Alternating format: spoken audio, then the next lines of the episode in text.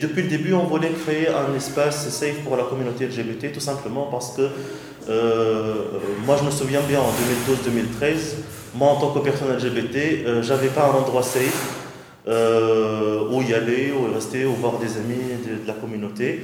Et c'est, on est parti de là, en fait, moi et Rabil, et avec l'aide de Céline, et on voulait vraiment créer cet espace-là.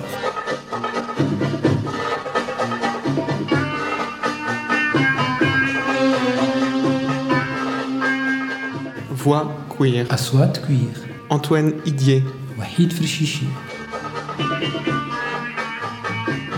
المشهد الثاني. Acte 2. تونس في ربيع 2021 عشر سنين بعد الثورة اللي نحات الدكتاتورية وبدأت تبني في الديمقراطية عشر سنين من الحراك السياسي والاجتماعي وبناء المؤسسات والتعب الجماعية ولكن زاد من المعارضة الصلبة والشك في بعض الأوقات عشر سنين زاد من الحراك الكويري والجمعيات والائتلافات اللي ظهروا مع ناشطين من قانونيين وباحثين وأطباء اللي تكتلوا باش يناهضوا الفصل 230 من المجلة الجزائية اللي يجرم المثلية ويطالبوا بإلغاء الفحص الشرجي وخلق كوميتا وإحياء فضاء للحرية Tunisie, printemps 2021, dix ans après la révolution qui a mis fin à la dictature et instauré une démocratie. Dix années d'effervescence politique et sociale, de construction institutionnelle, de mobilisation collective, mais aussi de confrontation vive et d'opposition dure, de doute parfois. Dix années également de militantisme LGBT. Des associations et collectifs se sont créés, des militants, des juristes, des chercheurs, des médecins se sont unis pour contester l'article 230 du Code pénal réprimant l'homosexualité, pour obtenir l'arrêt immédiat de la pratique du test anal, pour créer une communauté et faire vivre des espaces de liberté. C'est Ali Boussen, j'ai 32 ans, juriste de formation, mais bon, j'ai laissé tomber. Je suis le directeur exécutif de Mojdine depuis 2018. J'étais photographe d'amateur, à un moment donné, j'aimais bien écrire des textes en tunisien. Donc, alors, euh, j'espère bien que je pourrai reprendre ces, ces, skills-là et ces habitudes. Voilà. Avant Mojdine, j'ai été Amnesty International, donc euh, je suis allé vraiment euh, sur un côté. Donc je me souviens bien, parce que j'ai eu quelques visites à Amnesty en 2006, 2005, parce que les, amis de mon père étaient des membres Amnesty. Mais franchement, je ne trouvais pas des jeunes. Donc, euh, je trouvais personne. Donc, vraiment, ça ne me disait rien du tout. Donc, je me dis, c'est quoi ça? Donc, je ne peux pas rester ici. Et euh, en 2011, vraiment sur un côté, euh, je me souviens bien, une amie m'a appelé, donc elle m'a dit euh, qu'est-ce que tu fais? Je, lui ai dit, je suis en train de prendre un café. Elle m'a dit, tu peux venir nous aider, on prépare l'AG d'Amnesty. Je lui ai dit, ok, tout de suite, mais j'étais vraiment en train de rigoler. Hein. Et elle a tout de suite raccroché, donc je me suis senti, je me suis dit, ok, je vais y aller pour 5 minutes et après partir. Et vraiment, c'était le contact, euh, le premier contact, donc je suis allé euh, pour rester vraiment un peu de temps. Et je ne me suis jamais sorti qu'en 2014, je crois. Et c'est Amnesty, c'est là où j'ai appris euh, vraiment beaucoup de choses. Donc ça m'a bouffé beaucoup de temps, mais vraiment ça m'a, ça m'a, grâce à Amnesty, franchement, euh, même si bon, à un moment donné, on a eu bien évidemment quelques problèmes, mais ça reste pour moi une sorte d'école dans laquelle j'ai appris euh, beaucoup de choses dans différents volets, surtout que j'étais membre dans la commission femmes, commission jeunes, commission enfants, je travaille sur le, volet logistique et organisationnel, euh, on s'occupait avec Rabir, euh, qui est aussi la commentatrice de Manjoutine, de la communication. Vraiment, on faisait tout ensemble. Et malheureusement, à un moment donné, euh, je me souviens bien, en 2012 et 2013, Amnesty refusait de travailler sur, d'ailleurs avant la question LGBT, Amnesty refusait de travailler sur la cause de la migration et l'asile. Donc, mais bon, on, ne nous disait jamais non, hein. donc, mais on comprend. Donc, on essaie de pousser, de pousser, rien et aussi la cause LGBT. Donc, en premier lieu, on a créé le collectif Article 13, c'est par rapport à la Déclaration universelle des droits humains, euh, qui, l'article qui, euh, qui, concerne les libertés de circulation. Donc, on a travaillé euh, avec les réfugiés de Chouchakin dans le temps. Et donc, c'est. et après, malheureusement, on n'était que 7 personnes au sein du collectif Article 13, et après, les gens sont partis donc, en Europe, on s'est dispersé. Et je me suis retrouvé euh, uniquement avec Rabir et Siri. Et petit à petit, on a commencé à, penser à créer une association LGBT. Au début, on se dit collectif, association, on fait rien, on ne sait pas. Surtout après, après 2011, il y a eu vraiment une explosion d'associations. De, Donc on s'est dit, est-ce que on peut le faire et pourquoi surtout on veut le faire? Et petit à petit, en fait, on a commencé, je me souviens bien, les discussions en 2013, mais après, on a laissé ça de côté, donc euh, il n'y avait rien d'assez sérieux. Donc en 2013, on a lancé la page, enfin, je sport jeudi, oui. Euh, et comment l'idée est venue? Parce qu'avant jeudi, on voulait vraiment travailler avec Amnesty, tout, tout ce qui est LGBT, mais malheureusement, personne n'en voulait. Il n'y avait aucune réponse, mais bon, on savait que D'ailleurs, même pour quelques activités qui concernent le droit des femmes, donc ils ne voulaient pas. Donc, euh, que dire pour la cause LGBT Mais bon, euh, après, on a fini. Bon, il y avait d'autres problèmes aussi. On a fini par quitter, malheureusement, euh, Amnesty et on a créé Maujodi. On voulait impliquer depuis le début avec nous les membres euh, de la communauté à prendre part à nos activités. On s'est dit qu'il n'y aura pas d'hierarchie et tout. Je me souviens bien de notre première activité qui s'est déroulée. D'ailleurs, on a déposé le statut en décembre 2014 et on l'a eu. Donc officiellement, on existe depuis décembre 2014. La première activité, c'était en novembre 2015. Donc euh, on a eu vraiment un petit financement, on a galéré des mois pour l'avoir parce que l'association était nouvelle. Et dans la première activité, euh, on a invité 47 personnes euh, et il y avait 7 régions représentées. Et on leur a demandé directement quels sont vos besoins, quels sont les risques d'activisme LGBT dans vos régions. Et c'est comme ça qu'on a pu sortir en fait un plan stratégique. Parce que parce que pour nous, c'était, on ne peut pas, hein, nous, en tant que Bold, euh, euh, bureau exécutif, choisir les activités pour X et Y, pour les régions. Ça peut ne pas répondre aux besoins, en fait, de la communauté. Et on leur a demandé, voilà, c'est comme ça qu'on est parti petit à petit dans des formations de renforcement de capacité.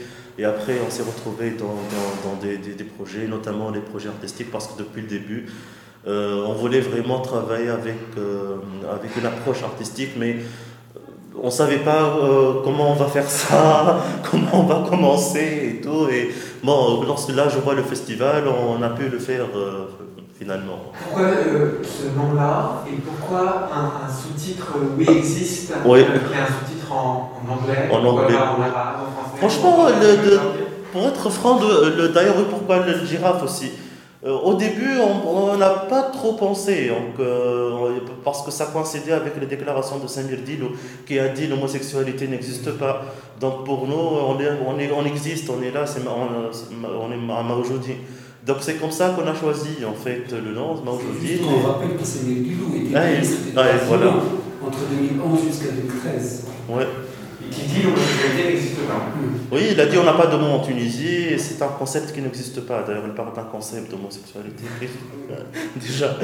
Et euh, pour, pour nous, c'était une façon pour répondre, surtout euh, lorsqu'on a créé la page, parce qu'après on s'est dit peut-être on va changer le nom, peut-être on va changer le, le, le, logo. Mais bon, après tout, on s'est dit non, encore on le change. Donc, euh, et on, a, on s'est dit même le, girafe, on peut, on peut, la justifier parce que tu peux pas ne pas l'avoir. Donc, ça reflète aussi l'idée de le nom de Maujodine. Et les fondateurs, euh, outre toi, c'était le, même type de personnes C'était des, étudiants des gens C'était euh, principalement moi et Arabir. D'ailleurs, Arabir, euh, elle est ingénieure. elle est partie de. Ça fait maintenant 3 ou 4 ans. Elle habite au Danemark. D'ailleurs, elle est la coordinatrice régionale de LGBT Danemark. Euh, et c'est Arabil qui, jusqu'à maintenant, elle, est, elle était toujours volontaire pour écrire les, les projets. C'est grâce à elle qu'on a tous les financements jusqu'à maintenant. oui. Euh, et euh, après aussi avec l'aide de Céline Bokadid qui s'est installée en Allemagne, ça fait plus que trois ans. Elle travaille avec des organismes qui travaillent sur la migration et l'Asie. Et là, c'est elle qui a pris en fait euh, la responsabilité de faire un projet sur, qui s'appelle Queer Asylum à, à Marjodi. Ah, tu as parlé de, de, créer un, espace safe. Ouais. C'est vrai que c'est quelque chose quand, quand, on regarde la page ou le site de Motioning qui revient beaucoup l'idée de, créer des lieux pour la communauté, oui, même, même avant de créer des lieux, peut-être de réussir même à créer une communauté. Oui, oui. Parce que bon, à un moment donné, bon, à un moment donné, il y avait la communauté, mais mais euh, il n'y avait pas assez de il n'y avait pas une certaine visibilité. les gens vraiment avaient très très peur de faire leur coming out, avaient très très peur de côtoyer les espaces LGBT et tout. il n'y avait pas d'ailleurs d'espace. Donc, mais à aujourd'hui, on leur a dit, c'est pas, pas, on ne veut pas vraiment euh, s'arrêter aux, formations, genre les gens vont dire pour assister à des formations et tout, mais on voulait créer l'espace physique. Les gens peuvent passer la journée à étudier, travailler, jouer. Donc euh, c'est ça l'idée de départ. Et après, on s'est dit ce serait bien aussi si on, si on fait des collaborations avec euh, des sociétés, euh, d'autres organismes, des cafés, des bars, pour leur faire des formations pour leur staff et tout, afin de rendre, avant d'avoir plus d'espace safe pour la communauté, surtout que là, il y a plusieurs personnes qui sont visibles et tout. Bon, ça, c'est un autre problème que l'idée de créer une communauté très solidaire et tout, c'est un problème. je pense qu'il y a beaucoup de problèmes aussi au sein de la communauté qu'on ne peut pas se dévoiler la face. Donc, euh, sur la solidarité au sein de la communauté. Parce que, aussi, au sein de la communauté, savoir qu'il y a beaucoup de violence intra-communautaire dont on ne parle pas. Euh, d'ailleurs, un petit exemple.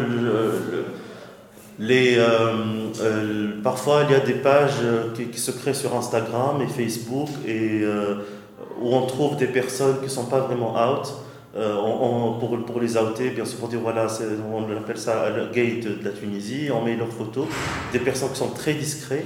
Et franchement, on a toujours pensé que, que, la personne qui a créé ce profil, c'est certainement une personne de la communauté. Ça ne peut pas être euh, euh, un homophobe. Et surtout, généralement, les homophobes, lorsqu'ils et elles insultent, ils utilisent leur, ils, ne font pas un faux profil.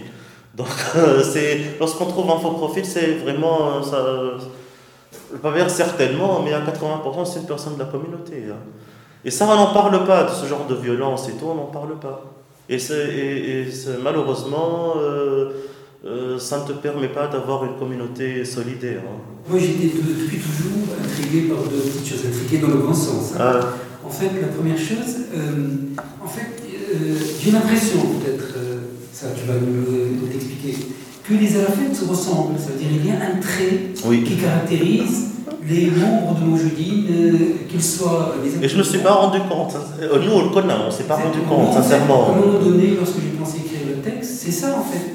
Là, je le réalise, c'est-à-dire que ce soit les anciens membres, ouais, les, les, membres d'aujourd'hui, et probablement les futurs membres. Est-ce qu'il y a quand même un profil des Alafettes Franchement, euh, moi de l'intérieur, d'ailleurs on parlait de ça justement, moi et Karam, il m'a dit l'autre fois, tu trouves pas qu'on se ressemble toutes et tous un peu, donc euh, avec des nuances Bon, peut-être. Et c'est comme ça que j'ai commencé à réfléchir et je sais pas comment on est arrivé là, franchement, comment, comment de te... Bon, c'est bien, je me, suis, je me dis que c'est bien en quelque sorte. Euh, surtout avec l'existence d'autres associations, parce qu'on ne peut pas aussi, dans la communauté, toutes et tous se ressembler. Donc, euh, au moins, des personnes se retrouvent à Manjodine, d'autres à Damj, d'autres à Chouf, à Outcast. Et la deuxième chose qui m'a toujours. Euh, et que, que j'appréciais beaucoup avant, c'était ce rapprochement entre Chouf et Manjodine. Ouais, et l'une des activités qui m'a beaucoup plu, et même l'intitulé Chouf, Chouf, Regarde, parce que Chouf, en arabe, en français, veut dire regarde. Et Mawjoudine, nous sommes là. Donc, chouf, donc regarde, nous sommes là. Et ce rapprochement, pardon, pour moi, Avec, ça, ça, me manque, par exemple. Euh, ça nous manque beaucoup aussi parce qu'avec Chouf, franchement, on a fait de, de belles choses ensemble. Et on a toujours pensé que, surtout avec l'ancienne équipe de Chouf, hein, on se ressemble beaucoup. Exactement. Et on a plusieurs points en commun. Et on a voir le même background. Et vraiment, on se ressemble beaucoup. Et euh, même lorsqu'on collabore ensemble, on était très à l'aise. Donc, euh, ouais, c'est très, on était très à l'aise, très fluide et euh, on se retrouvait pas à expliquer certaines choses. Hein. Donc, c'était très spontané. Et Pourquoi on se ressemble, je sais pas. Mais qu'est-ce qui nous démarque à la création de Maoujodi Lorsque, en fait, par exemple, on a vu les autres activités des autres associations, on s'est dit qu'on ne veut pas vraiment les tables rondes, ça existe. Ça, c'est une discussion, enfin, ça existe. Nous, on voulait vraiment créer, d'ailleurs, euh, il n'y avait pas de, la notion d'un safe space, déjà, euh, lors de la création de Manjoudine, c'est ça qui nous a poussé. Et euh, il n'y avait pas vraiment une association qui fait plusieurs activités et qui offre plusieurs activités aux membres de la communauté. On voulait vraiment aussi créer ça. Et il n'y avait pas aussi d'association qui travaille avec le volet artistique. Et aussi, ça, ça, je pense que ça, ça nous démarque, donc, euh, après, ultérieurement avec le festival. Et je pense que Chouf, ça, quand même, Chouf, elle travaille beaucoup avec une approche artistique, donc elles ont le festival Chouf Tohanna, donc elles sont dans cette approche-là. Donc, euh, euh, je pense que c'est pour cela qu'on se, qu'on se ressemble. Il y a aussi un autre volet qu'on ne peut pas nier, hein, c'est l'amitié aussi. Parce qu'avec avec Khouloud Mahdawi, la fondatrice de Chouf, Bon, on a plusieurs euh, euh, points en commun aussi. Bon, on ne peut pas, Il y a des points où on n'est pas d'accord certainement, mais euh, avec Kholoud, Kholoud, son père, c'est un ami proche de ma famille. Donc, même depuis la création, on parlait de choses ensemble, donc on s'est inspiré et tout. Et... À un moment donné aussi, notamment 2015, 16 17, il y a eu un grand rapprochement entre les différentes associations. Bien sûr, oui. Ça, c'est important. Je pense que là, c'est un moment quand même important qui coïncidait déjà avec hmm. une affaire très importante, savoir l'affaire L'affaire de Maroué. Euh, devant la justice, une grande affaire, et voilà la, la, la communauté euh, essaye aussi de se rapprocher. C'était merveilleux pour moi, de toute façon, d'avoir le support du collectif, parce que même le, collectif, il a commencé avec ça, les six jeunes de, de, de Courant et l'affaire de Maroué. Et c'était très important pour nous parce que je me souviens bien, à un moment donné, c'était pas évident euh, euh, de faire amener des alliés à notre cause. Donc, bien sûr, personne ne dit non, mais on a compris. Hein, mais bon, là, euh, après, le collectif qui commence avec, avec ces affaires-là, c'était vraiment quelque chose de grandiose hein, pour moi. Hein. Et, ouais. Pour être sûr que je, que je comprenne bien, le collectif, c'est le collectif interassociatif qui se met.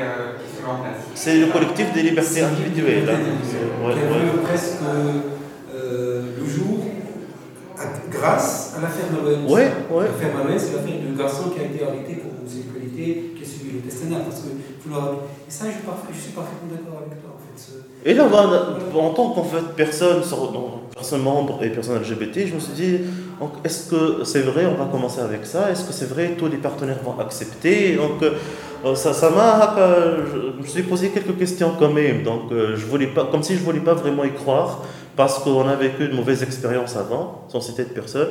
Et je voulais pas vraiment croire. Je me suis dit, ok, c'est tant mieux. Je pense jamais si personnes ont été arrêtées à, la fois, déjà. Euh, jamais quelque chose de connu. Euh, ils ont eu trois ans de prison ferme avec un bannissement d'entrée à la ville de Kérouan. D'ailleurs, c'était vraiment une première. c'était vraiment euh, catastrophique. Et d'ailleurs, si je reviens bien sur le, le, volet politique, c'était une première aussi que euh, vraiment les médias parlaient de ça, de l'affaire de Maroué, de l'affaire de ces gens du Coran. Et c'est vraiment quelque chose. Donc, euh, et ils ont été arrêtés chez eux à Kérouan. Donc ils ont fait une petite fête et je pense que ce sont les voisins qui ont appelé les flics certainement comme d'habitude. Et voilà, c'est comme ça qu'ils ont été arrêtés. Donc, ils n'ont rien fait de mal. Ils n'étaient même pas en plein acte, hein, si, je me trompais du tout. Donc, ils sont en train de faire la fête et voilà. Pour nous, en tant que Manjoudine, on était là surtout à assister à, des réunions euh, parce qu'on n'avait pas aussi d'expérience à gérer des situations d'urgence. Hein. On, on, suivait un peu, franchement. Hein, parce que euh, je me souviens bien d'ailleurs pour aujourd'hui lorsqu'on a reçu le premier cas d'urgence, on a un peu paniqué. Euh, on ne savait pas en fait, on n'avait pas d'expérience en ça, on ne savait pas comment s'y prendre. Et c'est important d'avoir des gens en fait qui ont plus d'expérience que nous afin d'observer, de, d'apprendre. Et, et d'avoir ce partage d'expérience. Euh, donc je, je, pense qu'on s'est réunis pour parler des affaires et euh, de collaborer avec les avocats aussi. Et... Les avocats sans frontières. Oui, oui. Pour qu'ils prennent en charge euh, la, justice. Et après, tout le, le volet social, euh, après leur sortie, donc s'ils ont besoin de logement, de vêtements, etc. Et petit à petit, après, on a commencé parce que euh, l'idée d'avoir une coalition, de faire une coalition LGBT, c'est ne s'est pas posée en fait au début. C'est après, en fait, on s'est retrouvés petit à petit à collaborer ensemble Chouf, ou Majoudine et Damage, ou Damage et Chouf. Et après, on s'est dit, après, après, on s'est dit pourquoi pas, on fait une coalition LGBT. D'ailleurs, euh, on a pu décrocher en fait un fonds pour un projet euh, dans lequel on a collaboré euh, ensemble. En fait, au début, il y avait un problème de safety aussi. Hein. Donc, on avait peur comme tout le monde, donc c'était pas évident pour nous déjà de créer l'association. On avait un peu peur. Est-ce que ça va être accepté ou pas? Euh, Est-ce qu'on va être contrôlé ou pas? Et je pense que tout ça, ça a influencé. On parlait toujours de safety avec nos membres lorsque on fait des activités et tout. Et on voulait toujours être discret, donc euh, aller petit à petit sans vraiment brûler les étapes. Et euh, voilà, donc mieux que. On voulait même être visible petit à petit, c'est pas, pas l'important de dire voilà, on est là, regardez-nous, c'est pas ça. C'est euh, aussi au début, donc tu as, on avait besoin de temps pour comprendre mieux le terrain, comprendre les choses, comment ça se passe. Et voilà. Et pourtant, le slogan, c'est euh, Oui existe. Oui, existe. C'est intéressant. C'est aussi le jargon que vous utilisez. Oui, ça veut dire, oui, euh, vous oui. utilisez quand même des expressions qui font un peu euh, qu'on réalise que la personne euh, vient soit de Chouf, soit de De Mourchid. Mourchid, oui. En fait, ils utilisent beaucoup expression de genre. Euh, Ouais, ça veut dire ouais. ils ont dès le début quitté cette histoire de, de trans parce qu'en arabe il y a un grand problème dans la traduction de l'expression trans. Ouais. Donc à un moment donné, on utilisait mutahawilin, donc ils ont imposé le Volt. fait. Et vous utilisez beaucoup l'expression queer. Et là maintenant, par exemple 2021, on en parle partout, y compris dans les Ah, manifestations. depuis, je vous ai déjà parlé de la première activité en octobre 2015. Euh, depuis, d'ailleurs, on avait trois ateliers. Euh, les besoins de la communauté LGBT, les risques de la communauté LGBT. Il y avait un atelier genre LGBT. Parce qu'en 2014, et même en 2015 et un peu 16, on ne faisait pas forcément le lien entre genre et LGBT. Et nous, depuis le début, on, on voulait vraiment travailler sur ça pour dire voilà, c'est, on ne peut pas parler d'LGBT sans parler de la question genre et vice-versa. Mais je me souviens bien, d'ailleurs, il y avait beaucoup de gens qui disaient c'est quoi le rapport au genre et LGBT Et là, euh, en fait, euh, tout le monde en parle, tout le monde voit le lien à donc, euh, entre genre et LGBT. Et là, pour Chauffe, c'est la même chose aussi. Je pense qu'avec Chauffe, durant nos activités, on parlait beaucoup sur ça. Donc, euh, et on lisait beaucoup aussi donc, pour, pour, pour savoir si ce- ces mots-là sont politiquement corrects ou pas. Et à un moment donné aussi, c'est grâce à Khoucha lorsqu'elle était avec nous. Donc Khoucha c'est- s'intéresse beaucoup donc, euh, aux définitions et tout. Je pense que tout ça, ça, ça a vraiment influencé. euh. Oui. Pour nous, queer, c'était... euh, D'ailleurs, c'est plus facile, mais après pour la tra- traduction en tunisien, pour dire queer, que Mithli, Arabirin, Arabirat, surtout qu'à un moment donné, donc même en arabe, donc à chaque fois, ce- on- parle de notre Hawili, une personne trans, donc, on était obligé de changer. On s'est dit que voilà, peut-être avec le, le mot queer, déjà, c'est un mot inclusif. Donc vraiment, pour nous, c'est aussi euh, euh,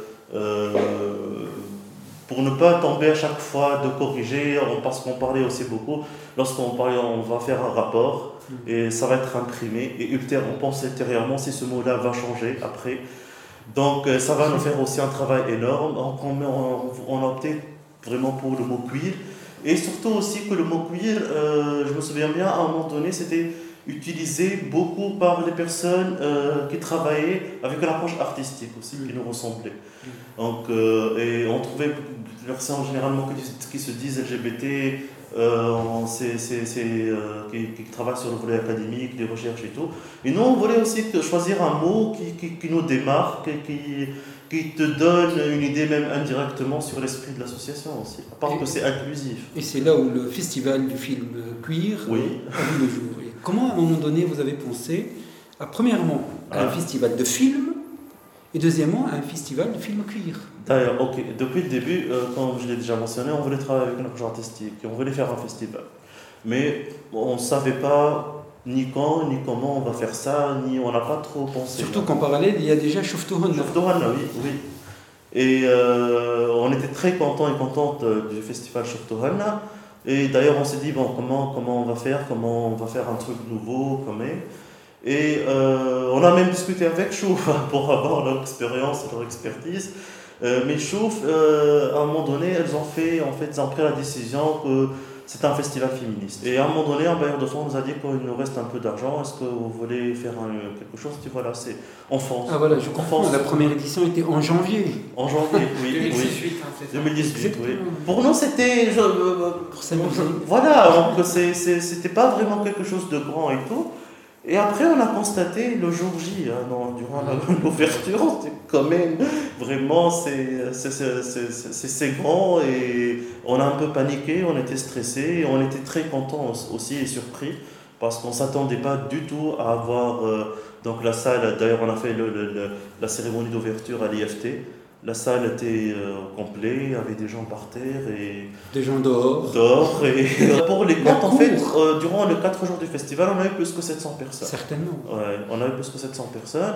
Et dans la deuxième édition, on a eu plus que 1000 Ah, personnes. pardon. Et les- bon, parce que nous, pour, pour des raisons de sécurité, on a des bracelets. Oui. Et je me souviens bien, en, euh, dans la première édition, on a imprimé uniquement 500 bracelets. On s'est dit qu'impossible, on va avoir plus de personnes. Et finalement, on a compté jusqu'à 700 et après, on a fait, on ne pouvait plus compter.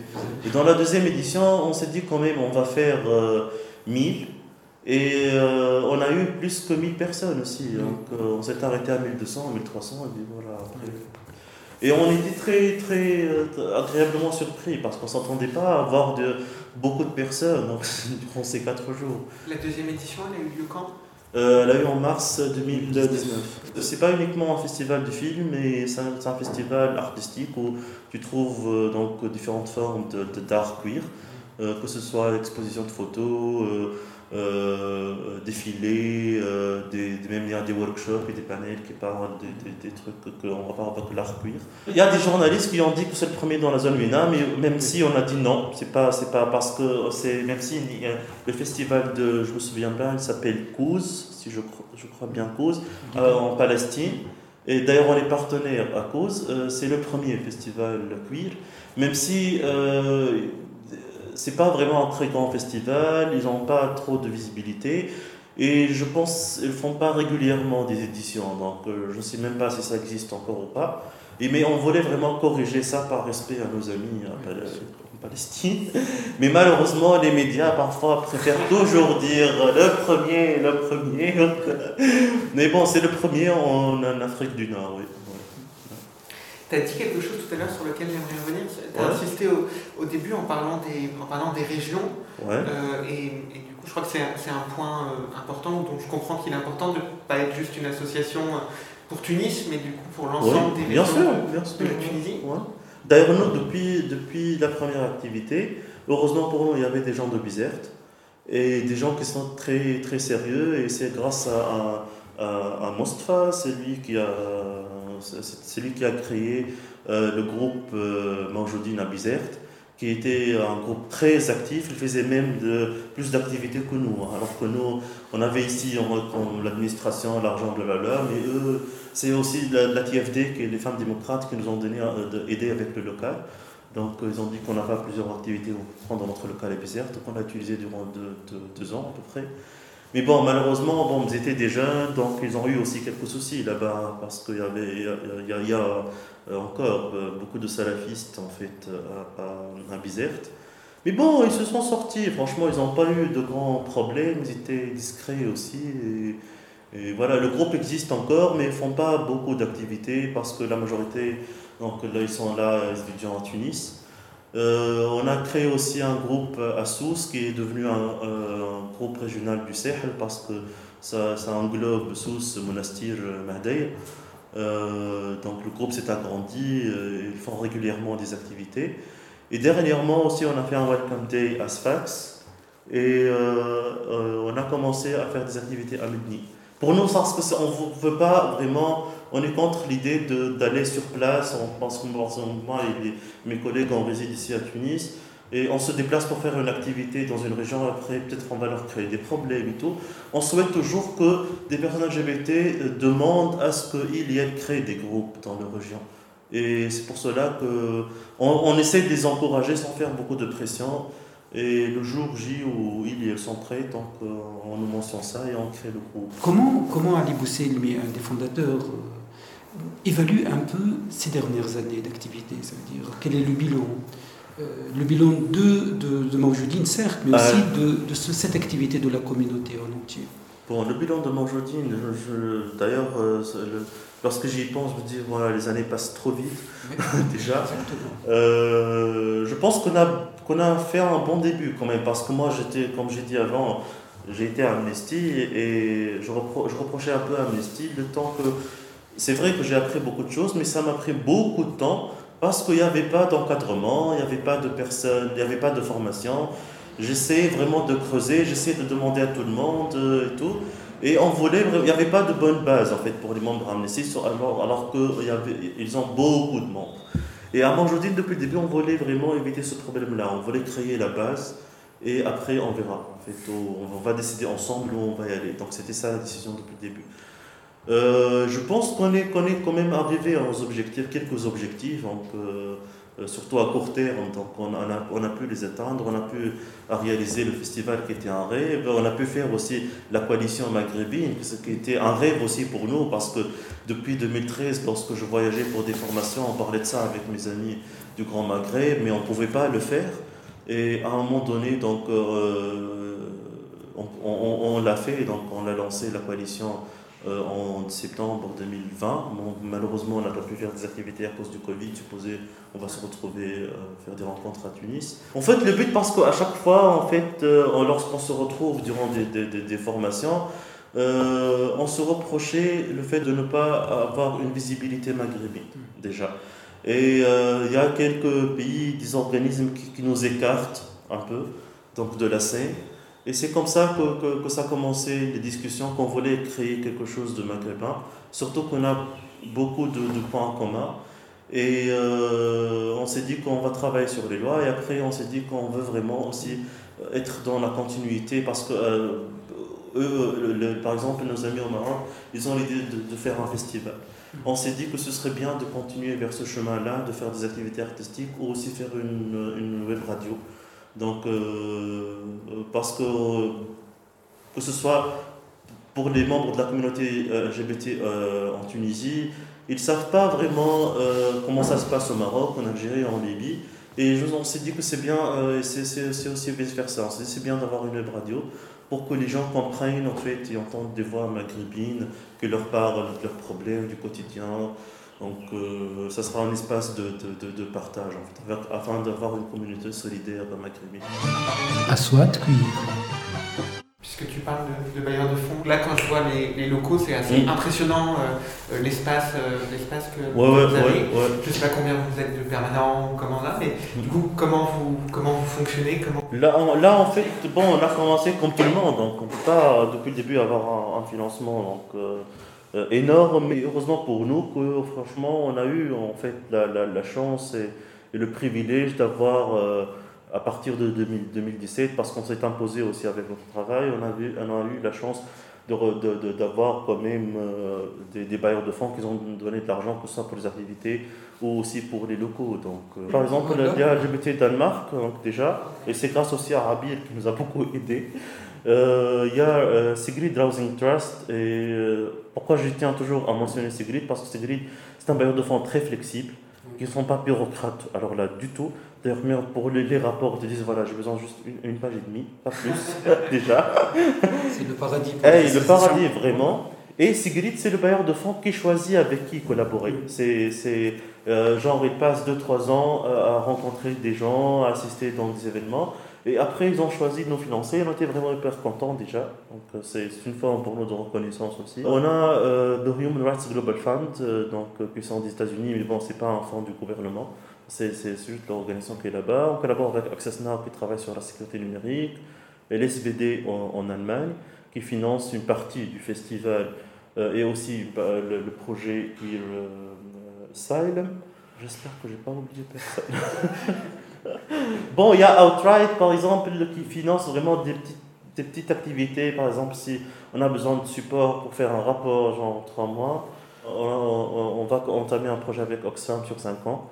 Et je pense que c'est bien d'avoir ce genre de projet parce que ça nous permet d'avoir euh, en fait une certaine euh, continuité et tout. Ouais. Ali, euh, en fait, euh, trouver le juste milieu entre le militantisme ancien et classique, ça veut dire qui se base principalement sur le volontariat, sur euh, ce don de soi, sur cette générosité, en fait, et cette, organisation, cette professionnalisation aussi de la société civile, et notamment pour la société civile queer, parce que ça c'est important. Est-ce que quand même il y a un impact, que ce soit positif ou négatif? Et deuxièmement, comment tu peux aussi évaluer en fait ce type de, militantisme qui règne, qui continue un peu à régner? Est-ce que tu vois de, de, la même manière les jours, voire les années à venir, concernant le euh, militantisme Merci d'avoir euh, posé cette question déjà. Pour moi, lorsque j'ai parlé de façon très, très personnelle, euh, à un moment donné, franchement, ça m'a beaucoup fatigué de faire du volontariat à, à je passais beaucoup de temps. À un moment donné, d'ailleurs, je passais beaucoup de temps à Amnesty. Et heureusement aussi, grâce à ma famille, euh, on m'a jamais fait de la pression. pour mon père, par exemple, pour lui, c'était il faut que je fasse quelque chose. Donc, je reste pas chez moi en train de, de manger, dormir et regarder la télévision. Mais pour lui, même si je, je ratais, je refaisais l'année, c'est pas grave tant que je faisais quelque chose à Amnesty.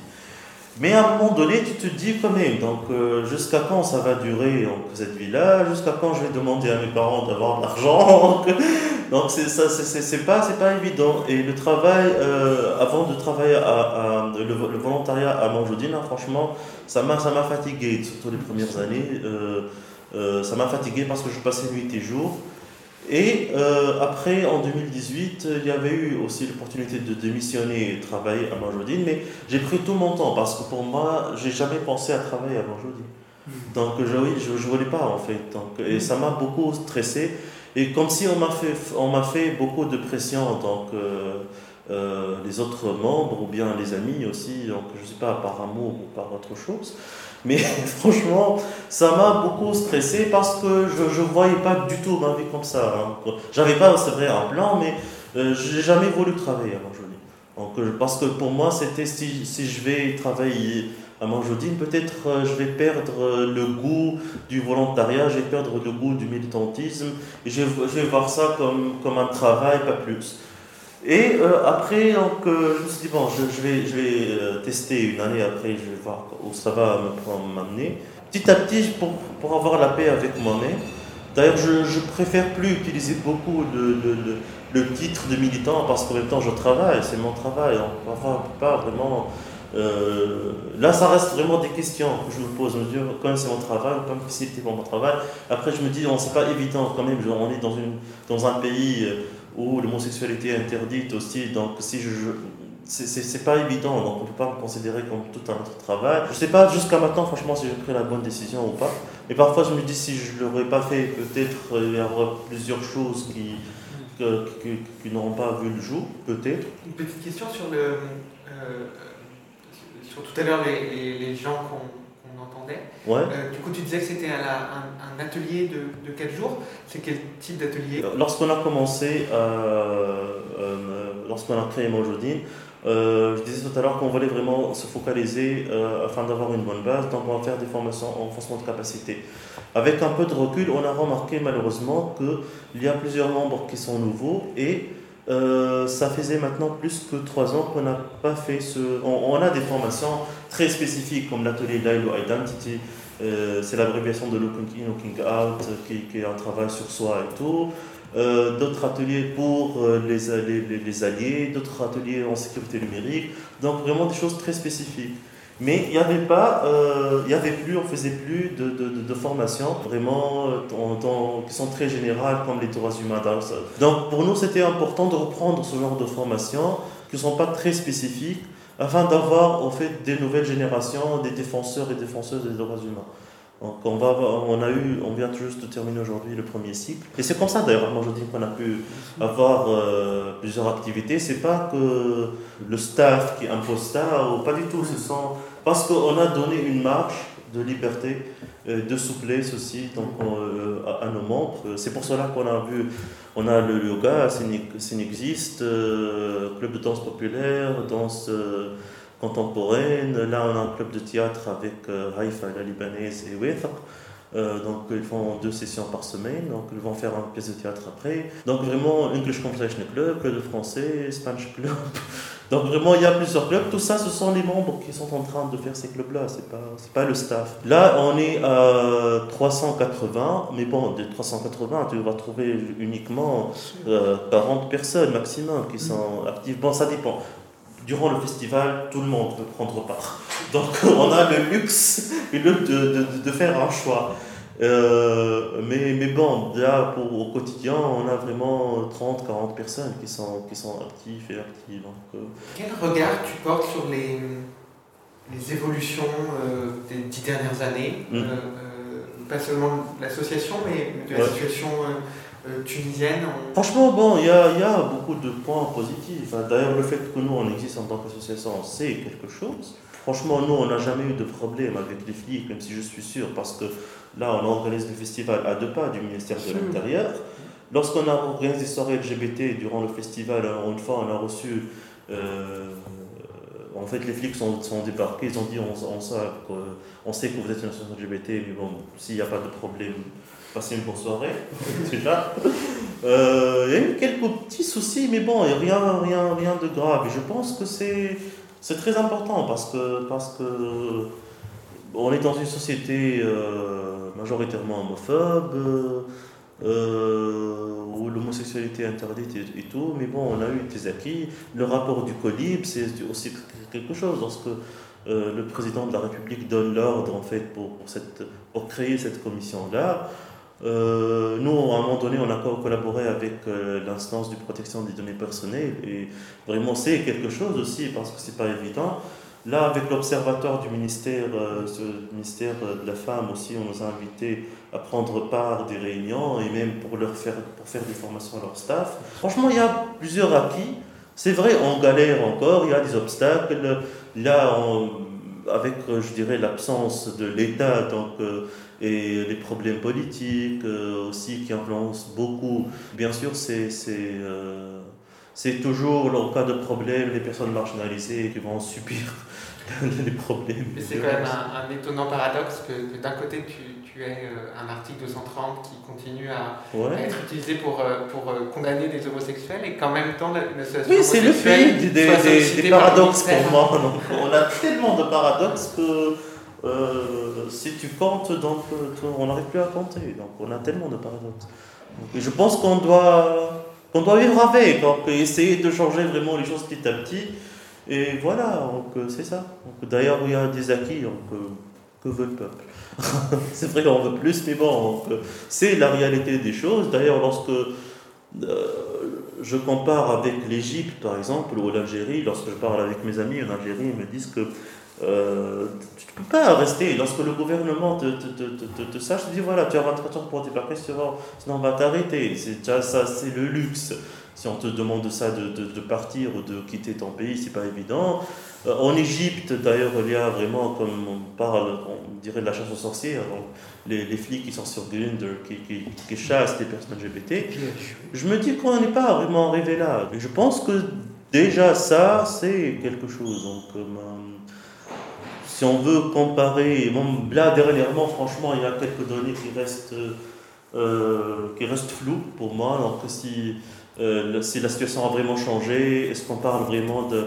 Euh, est-ce que si le gouvernement ou le ministère de l'Intérieur, ou je ne sais pas qui exactement, veulent vraiment arrêter des activistes de, de la société civile ou pas, je ne sais pas. D'ailleurs, avec sa loi et durant les réunions à l'Observatoire, tout le monde se posait cette question-là et euh, on voulait avoir une réponse. Elle a dit qu'elle va parler avec le ministère de l'Intérieur. Selon le ministère de l'Intérieur, ils ont dit que nous, il n'y a pas cette décision-là d'arrêter les activistes, mais c'est il faut voir aussi avec les syndicats des policiers sur, sur lesquels, euh, selon le ministère, ils n'ont aucun contrôle, aucun pouvoir. Donc c'est important de comprendre déjà ce qui se passe pour qu'on sache où on va y aller. Je sais, je ne suis pas trop, trop optimiste pour les années qui vont venir. Hein. Je pense avec euh, Rabi Moussi qui va gagner aussi donc, les élections et on va, revenir à l'ancien régime de Ben Ali, je pense. Hein. Donc elle va être certainement contre euh, la société civile et elle va commencer à chercher les, les, problèmes. Mais bon, on est là. Les soirées, quand même, LGBT, lorsqu'on a commencé les soirées avec Chouf aussi, les B2B et tout, parce qu'il n'y avait pas de, de, de, de, soirées LGBT et franchement, euh, organiser genre, parce qu'à un moment donné, on a vraiment marre de, de se retrouver uniquement durant des formations et tout, on avait besoin de cet espace-là aussi, de, de, de se bourrer la gueule et passer de belles moments et voilà. Et on a organisé ces soirées, ça s'est bien passé parce que euh, quand même, il y a une équipe qui a acquis une certaine expérience dans la gestion des activités euh, artistiques, surtout, qui sont vraiment, on est très méticuleux concernant la sécurité et tout. Et je pense que ça a fait la réussite des événements qu'on fait. Donc on a les services à rendre comme l'aide médicale, le suivi psychologique comme entre psychologue Halem Hanesh qui vient chaque mardi et jeudi déjà pour, pour faire des consultations individuelles. On a le service d'écoute avec les counselors de Moujdi qui sont des personnes de la communauté. Et on a pu instaurer, en fait, on a pu faire une ligne verte, donc les gens peuvent appeler lundi et mercredi, donc gratuitement, donc sur le 90 69 69. C'est fait exprès le C'est fort ça D'ailleurs, le, jour auprès de Tunisie Télécom, il n'a rien compris de mec. Un double 69. Voilà. L'aide médicale, généralement, il y a des gens qui ne peuvent pas vraiment euh, payer les frais de, médicaments et tout, les consultations chez les médecins. Surtout que nous, on a toute une liste des, médecins et des psychiatres qui sont friendly. C'est aussi grâce donc, à la première, je pense, psychiatre, psychothérapeute qui nous a aidé, c'est Laila Robben. Donc, c'est euh, Laila qui nous a aidé, qui nous a fourni une liste, et après Inès Derbé. Donc, c'est grâce à elle que, que, que, Il y a toujours les femmes hein, qui, qui sont toujours là pour, pour, pour nous aider, déjà. On a pu, en fait, faire une liste de médecins et de psy qui sont friendly. Euh, on a, avec qui, ultérieurement, on a fait des conventions. On aide aussi les gens pour tout ce qui est, parce qu'il plus, on reçoit plusieurs demandes, euh, des gens qui ont besoin d'aide en sécurité numérique, problèmes de chantage, de photos, de piratage. Donc on collabore avec Access Now sur ça. Et on continue à faire des formations en sécurité, en euh, renforcement de capacité, surtout euh, de grands programmes comme le Lilo Identity Looking, Out, c'est un problème. C'est un atelier de trois jours. c'est l'abréviation de le Lilo, c'est looking, looking Out c'est afin d'avoir une vision euh, intérieure une vision extérieure. Euh, parce que c'est très important déjà de connaître euh, les formes de violence qu'on a subies. C'est très important d'avoir ce recul-là. C'est très important de, de, de parler de, la violence intracommunautaire, parce que pour sein de la communauté, Parfois, les gays n'acceptent pas les lesbiennes, les lesbiennes n'acceptent pas les trans, euh, les trans n'acceptent pas les gays. Donc, on parle de ça durant l'atelier de l'Aïlo. Et surtout, on termine avec euh, quelque chose de positif c'est que euh, on apprenne à regarder notre futur d'une façon positive. Hein. comment, comment, on fait pour, afin d'essayer de dépasser ces problèmes-là, pas forcément les oublier, les écarter, mais comment on peut les dépasser regarder vraiment positivement nos problèmes. Euh, notre futur plutôt. Et on a l'atelier Le Connect, qui est fait pour les alliés, parce que généralement les alliés demandent c'est quoi LGBT, c'est quoi QI, c'est quoi privilège, comment on peut aider. Et parfois ils veulent les hétéros aider, la communauté dit voilà, c'est pas ton espace. donc, donc voilà, là c'est vraiment pour donner les définitions et pour euh, faire comprendre aux gens comment réellement on peut aider, parce que on comprend aussi que c'est frustrant pour eux. Parfois, les pauvres veulent aider et on, nous, on les insulte. Ah là, c'est pas votre espace, vous pouvez pas faire ça. Donc, euh, le le Connect, c'est une occasion en fait pour ça. Et le Queer Asylum, c'est parce qu'on reçoit aussi beaucoup de demandes des gens qui veulent partir, ou bien des gens qui viennent de la Libye, du Maroc et qui, s'installent ici en Tunisie, ils ne savent pas comment déposer l'asile, ils ne savent pas où y aller exactement.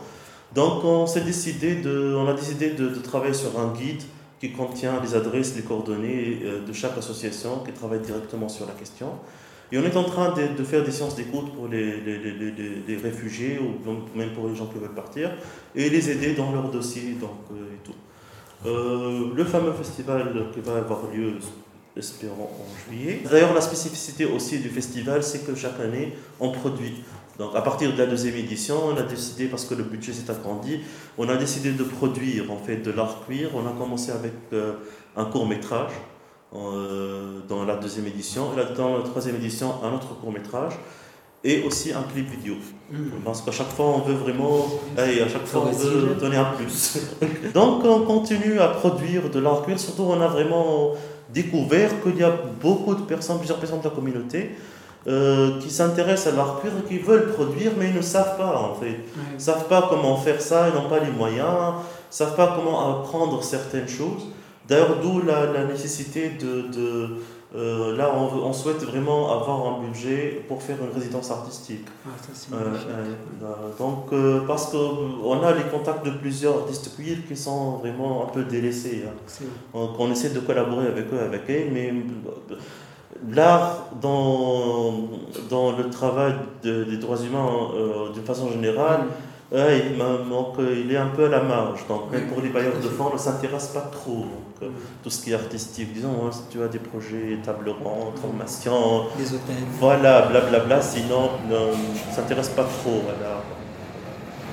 Mais bon, le festival aussi, ça nous a permis de créer des ponts avec euh, le reste du monde. Et là, on nous invite euh, à prendre part de plusieurs festivals, donc soit en France, en Allemagne, en Grèce, en, plusieurs pays, et même à collaborer ensemble pour, pour créer des prochaines éditions. Merci Ali Boussaïli. Aïchek Ali Boussaïli. Aswad Queer, Wade Ferchichi, Antoine Dier, Tunis, Bizerte, La Marsa, Mamoura, avril 2021, montage Sébastien Millard, chaleureux et vif remerciements à l'Institut français de Tunisie et à la Villa Salambo, Sophie Renaud, Inès Debrion, Sarah Gorbal, Vincent Reynaud, Rami Guédiche, Farah Slimane, Yassine Amrouni, illustration de Majed Zalila.